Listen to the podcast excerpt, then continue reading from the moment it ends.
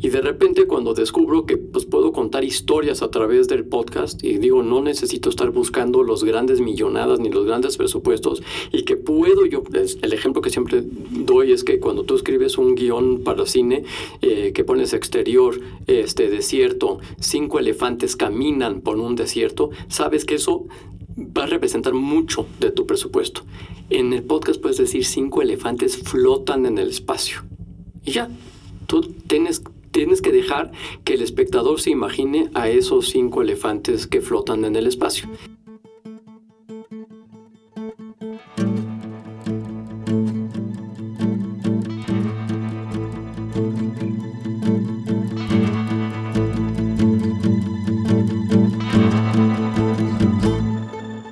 Su atención, por favor. Mi nombre es Roger Casas Alatriste y en este podcast conversaré con personas expertas en el mundo de la economía de la atención, ya sean creadores, curadores o consumidores de contenidos. Hoy en su atención, por favor, conversaremos con Dani Sadia, fundador de Dixo, la primera red y productora de podcast de habla hispana en el mundo. Dani, matemático y empresario mexicano, ha fundado y vendido diferentes empresas de marketing y contenidos digitales. La última de ellas, la propia Dixo, recientemente adquirida por Exile Content. En su faceta como cineasta ganó el premio al mejor director en el Festival de Málaga por el largometraje 319 Nada es casualidad. Con Dani Sadi hablaremos de lo complicado que es concentrarse en un solo tema cuando la tecnología y los nuevos medios no dejan de abrir posibilidades narrativas, y sobre las ventajas creativas y presupuestarias a la hora de crear universos en formato podcast. Hola, estamos aquí en su atención, por favor, el podcast con Dani Sadia. Hola, ¿qué tal? Muy bien, Dani. Oye, pues sabes que en este podcast una de las cosas que hago es que al final de la entrevista le pregunto yo al entrevistado que me recomiende a alguien eh, para tener en esta entrevista. Y en tu caso, eh, Javier Zelaya, que lo entrevisté en Bilbao, me dijo, tienes que hablar con Dani para su atención, por favor, por lo cual me he trasladado hasta la Ciudad de México, hasta los estudios de Dixo para entrevistarte. No, pues un tipazo, Javier Zelaya. Este, ahora está dirigiendo Podimo en, España, que es esta plataforma eh, de podcast, eh, me parece Noruega, ¿no? Danesa. Danesa, danesa, y quieren este, atacar el mercado hispano. Y yo creo que un poco la intención de, Javier, era continuar la conversación de los podcasts, entiendo, desde el punto de vista de la producción. Y pues tú ahí tienes muchísimo que decir porque, bueno, fundaste Dixo, que es la primera plataforma de podcast en español que se hizo a nivel mundial. Bueno, yo me atrevo a decir que es la primera plataforma red de podcast en el mundo. Este, no he encontrado ninguna, ni gringa, ni inglesa, ni francesa todavía. Igual alguien me va a decir, pero por eso decimos en, lengua, en idioma, en lengua hispana, para no este, ser demasiado soberbios. Era por allá del año de 2005. ¿Y por qué se te ocurrió hacer una red de podcast en 2005 cuando los podcasts eran como hoy, no sé, el metaverso o algo así raro, ¿no? Sí, totalmente. Bueno, el metaverso todavía ya se, ya se volvió una palabra mainstream. Podcast se convirtió en una palabra mainstream nueve, diez años después de que nosotros empezamos a hacer podcast en, en, en, en México y en el mundo. Y se nos ocurrió porque eh, Steve Jobs dio una keynote este, por ahí de febrero, me parece, del 2005, y habló de este formato de audios que iban a ser eh, distribuidos a través de un feed RSS a través de iTunes. Y que iba a llegar a su nuevo device, que era el iPod. Exactamente, que iba a llegar al iPod. Entonces, dijimos, es un win-win. Si le va a meter, este, Apple le va a meter toda eh, la, su tecnología, y sus plataformas y su distribución, pues yo creo que es el, el, sería una buena idea meternos en ese en ese negocio. Y cualquiera diría que entonces era una idea adelantada a su tiempo, ¿no? Demasiado, o sea, demasiado adelantada. Yo te puedo decir que eh, nosotros empezamos en 2005 en Estados Unidos el podcast empezó, se convirtió en algo mainstream en el 2014 gracias a un podcast que se llamaba Serial, este, que fue un, spin-off de This American Life, que es casi casi el decano y decano de los podcasts. Y eh, cuando empezaron, empezamos a ver cómo esta chava, Sarah Connick, que era la, la, la periodista que llevaba Serial, este, empieza a saltar a todas las otras este, plataformas de televisión, de entrevistas, de radio. Eh, nos dimos cuenta que era, el podcast era mucho más poderoso de lo que pensábamos que era. O sea, la gente de la industria.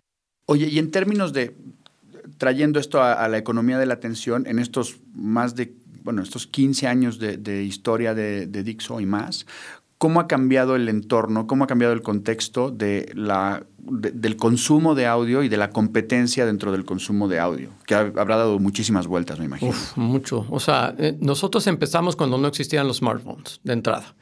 Eh, nosotros cuando íbamos a vender un podcast teníamos que llegar con un motorrocker de plano para mostrar que podías llevarte esta, este audio a donde tú quisieras. Pero era un relajo pasar el audio, el MP3, aunque lo, e, era un, o sea, sí había push technology porque te decía que ya tenías un nuevo episodio, pero tenías que transferirlo de alguna manera a tu, a tu motorrocker o a tu iPod.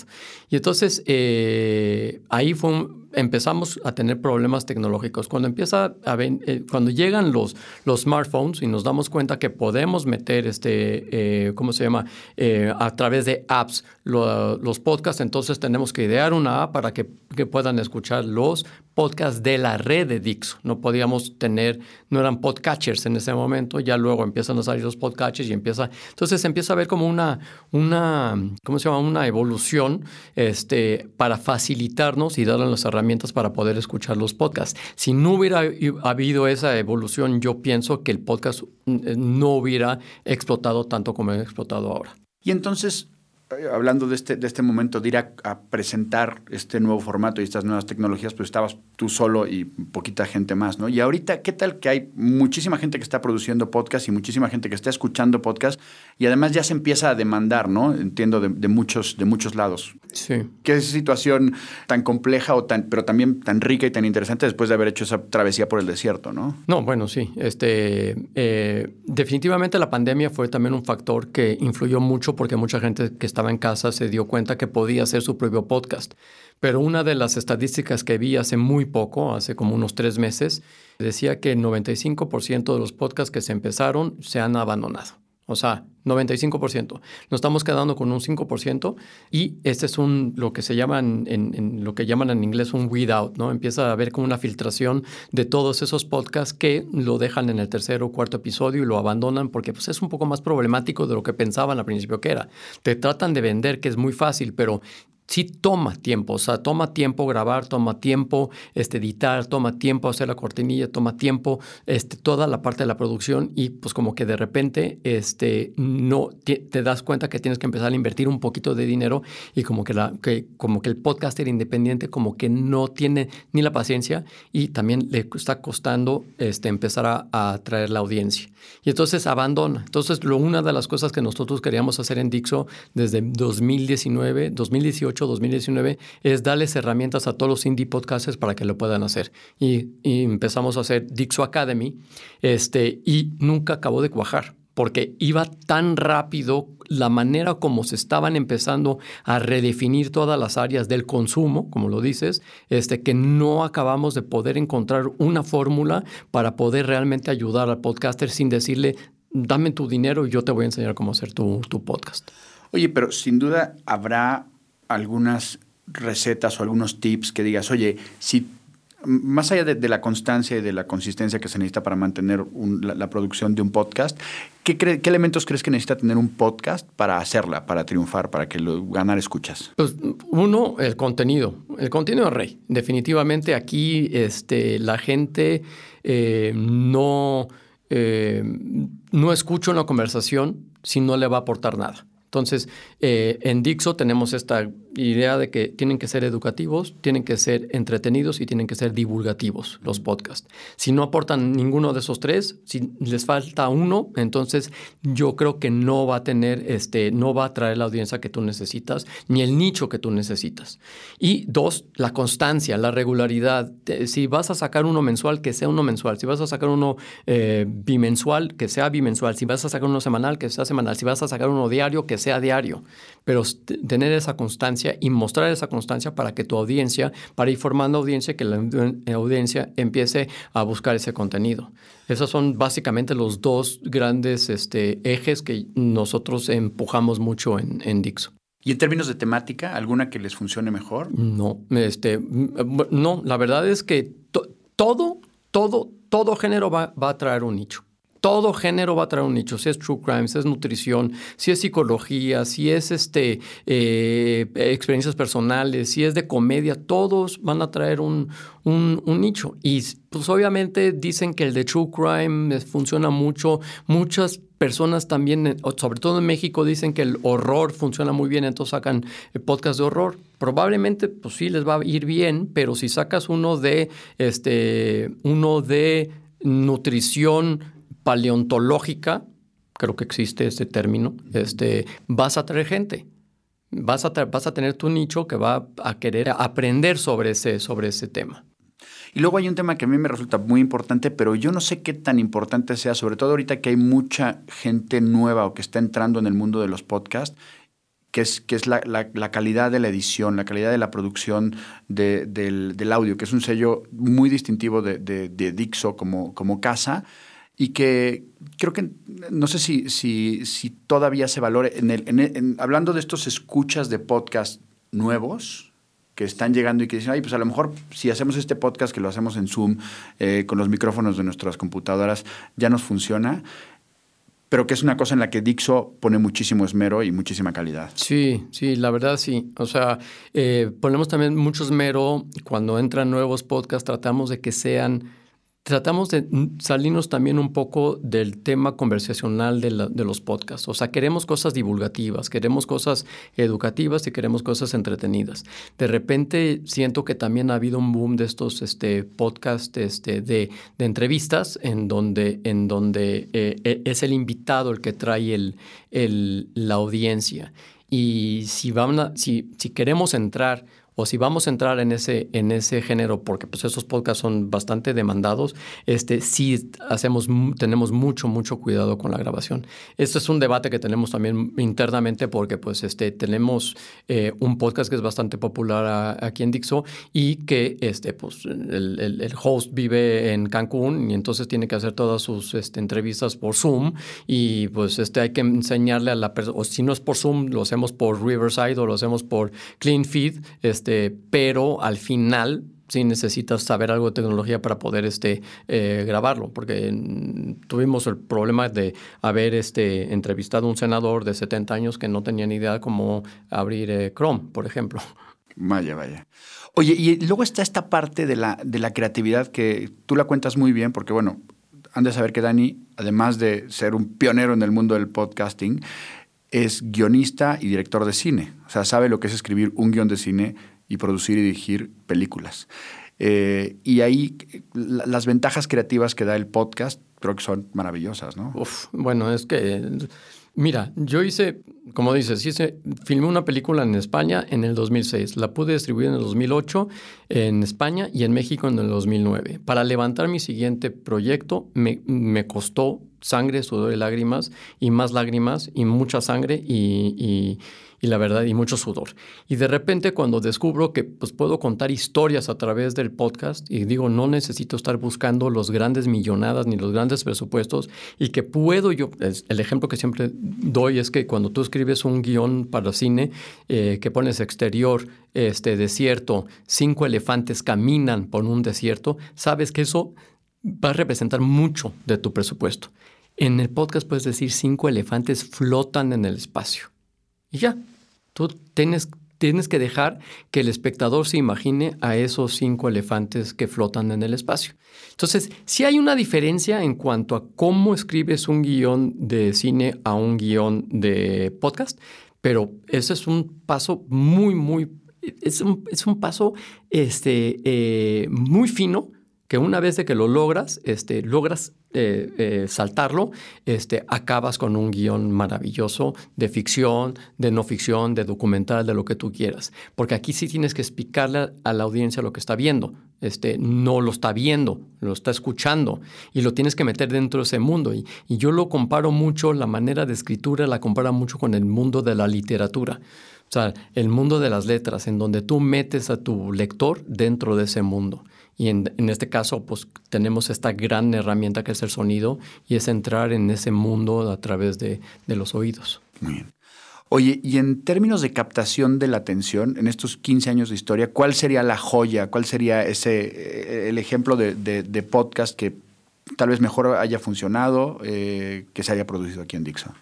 En Dixo estamos súper orgullosos, sobre todo de los originals que estamos haciendo. O sea, este, en donde controlamos desde la escritura a la producción, a la música, absolutamente todo, porque esa es otra de las ideas que tenemos en Dixo, es que tratamos todas las producciones como si fueran una producción cinematográfica. O sea, tiene su preproducción, tiene su producción y tiene su postproducción. Tiene su editor, este, este, tiene todos esos elementos que, que se usan dentro del cine, este, los estamos aplicando dentro de la producción de, de, del podcasting. hicimos uno, este, la verdad que estoy muy orgulloso, estamos muy orgullosos, este, uno que se llama Los 100 millones con Oscar Jaenada, este, que se distribuyó a través de la plataforma de eh, eh, Amazon Audible. Eh, está, la pueden escuchar ahora. Ahora ya estamos en, en, pláticas. Bueno, ya estamos a punto de empezar a escribir la segunda temporada. Bien. Y en términos de, porque aquí hay una parte que es muy importante que es de cómo te nutres o cómo se nutren de, de estas ideas nuevas. hay una cosa que hay que decir que, y lo hablábamos antes, que tú eres como un super early adopter, ¿no? Desde hace muchísimos años, desde mm, los inicios de Internet, ¿no? Ya para ponernos abuelitos, eh, siempre estás explorando y viendo nuevas pantallas y viendo nuevas plataformas y nuevos lugares de, expresión. Yo creo que ahí se conjuntan dos, dos, vertientes muy tuyas, que es la parte de la tecnología y el gusto por la tecnología y luego el gusto por la comunicación o por la creatividad, ¿no? Sí, sí. ¿Cuáles son tus fuentes? ¿O cuál es tu método de consumo? ¿Dónde buscas? ¿Dónde encuentras cosas nuevas? Eh, definitivamente Twitter. O sea, en Twitter es donde saco, la verdad, la mayor parte de toda mi información. Evidentemente, una de las cosas que, digo, yo abrí mi cuenta en el 2007, creo que tú también, ¿no? 2007, sí, de los, de los primeros.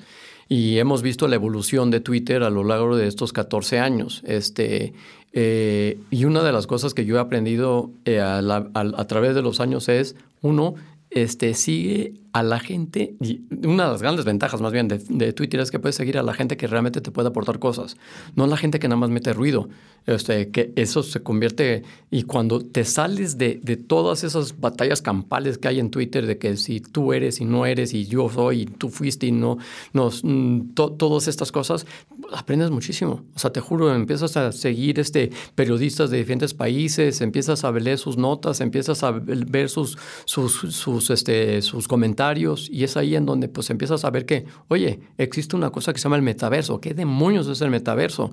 Ah, el metaverso es esto, esto y esto y empiezas ya a indagar un poco más.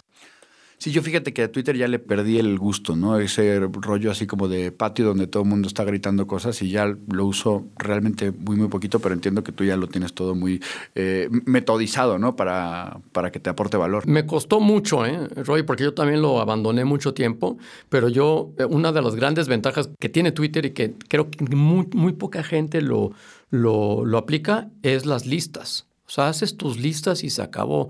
Este, porque si das un follow a ciertas personas se, enojan, mejor o los pones en mute, este, también se enojan, o porque pues nunca tienes ninguna interacción con ellos, pero tienes tus listas bien así, haciendo un, un, trabajo fino de curación, o sea, es una, una, es, te juro, he encontrado términos que durante 15 años, este, eh, desde que tengo Dixo, por ejemplo, el otro día alguien le preguntó a, alguien le preguntó, en, Twitter alguien le preguntó a un tipo de, eh, que es como un, que, es, que, habla mucho sobre las startups. Y le preguntó, oye, si una compañía lleva 10 años, este, ¿puede ser considerada una startup? Y dijo, no nada más puede ser considerada una startup, puede ser considerada una bootstrapped startup.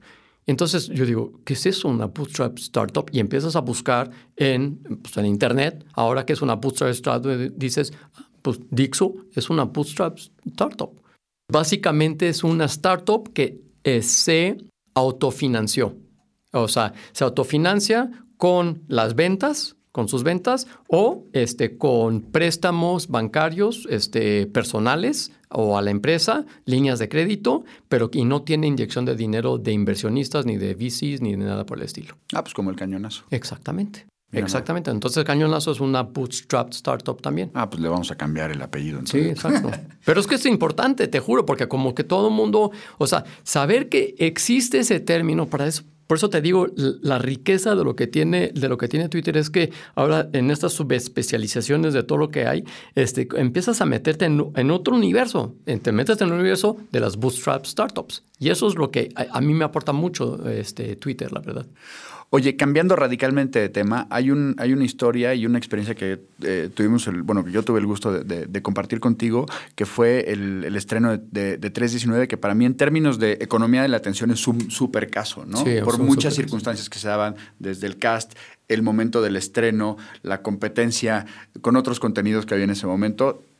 Si nos puedes contar de esa historia, me, me, encantaría. Pues mira, básicamente, como dices, desde el cast, tuve la gran ventaja y la gran fortuna, más bien, de poder contratar a un actor este, que era desconocido en su momento, que hizo la película y fue protagónico en la película y que luego explotó en, estado, en, en, España este, como uno de los... Este, como uno de los eh, personalidades que crearon un culto alrededor de él que se llama Miguel Ángel Silvestre. Uno. Entonces tuvimos la atención de, de todos los medios para poderle dar difusión a la película en España. Y otra de las cosas que hicimos mucho, eh, Roger y yo, este, cuando eh, estábamos por estrenar la película, usamos mucho las redes sociales. O sea, le creé un Twitter que es arroba 319. ¿Por qué? Porque la película se llama 319 entonces, eh, luego le, creamos perfiles a personajes históricos a los que, de los que se refiere la, la, película, Evaris Galois, a Paul Kammerer, que todavía existen sus perfiles en, en, Twitter.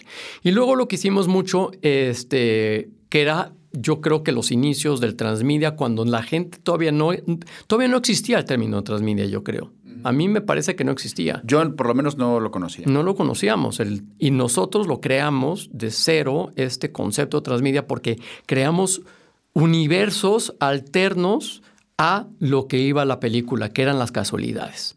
La película es 319, nada es casualidad. Entonces creamos un, un falso documental, creamos un documental de, de, de, casualidades, eh, creamos, este, conseguimos una película que se refiere eh, en la, eh, dentro de la película, una película soviética de 1929 que se llama Salamandra, este, conseguimos los derechos y, la colgamos en internet.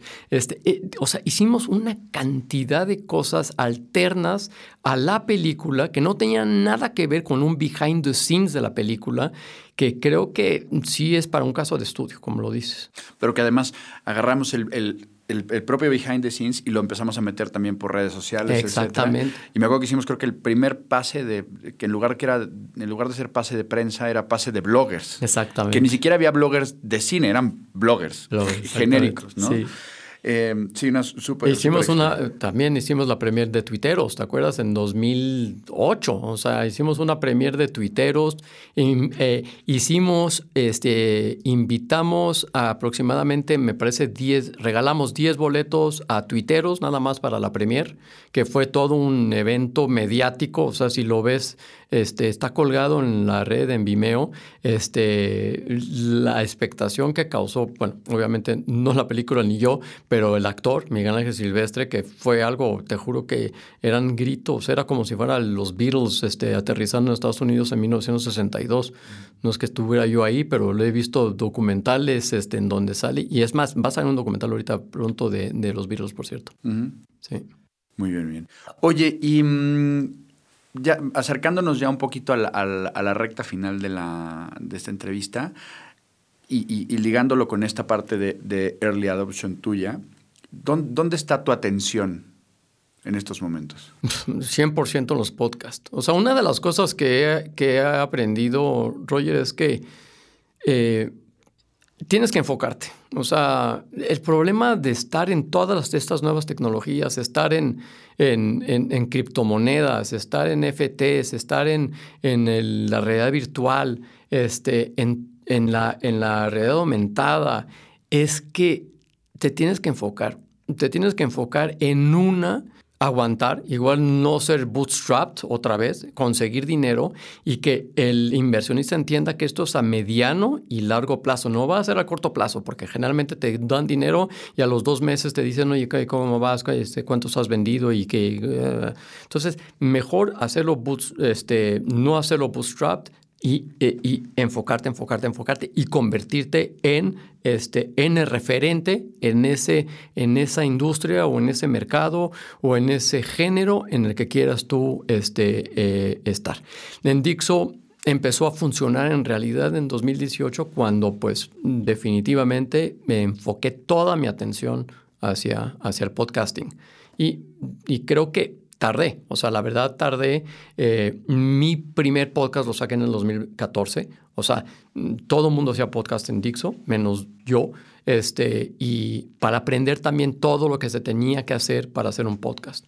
Entonces también se ve mucho la, evolución en Filmonauta, se ve mucho la evolución de cómo, de cómo empiezas con un, con un guion, un guion que es leído, un guion que es escrito para, especialmente para podcast, cómo empiezas a hacer una, una producción un poquito más cinematográfica con el sello de Dixo este, dentro de, del podcast. Entonces vas aprendiendo poco a poco también sobre cómo hacer el, el podcast. Pero qué complicado es enfocarse y centrarse en una cosa en este mundo con tantos estímulos y además como tú, que eres una persona muy curiosa, me contabas hace rato del tema de los NFTs, que también ahí como que te estaba llamando la atención, ¿no? Sí, sí, es bien complicado, es bien, bien, bien complicado.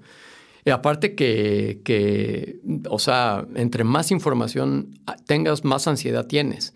Entonces, eh, eh, yo digo que, o sea, sí es una disciplina, o sea, sí es una disciplina.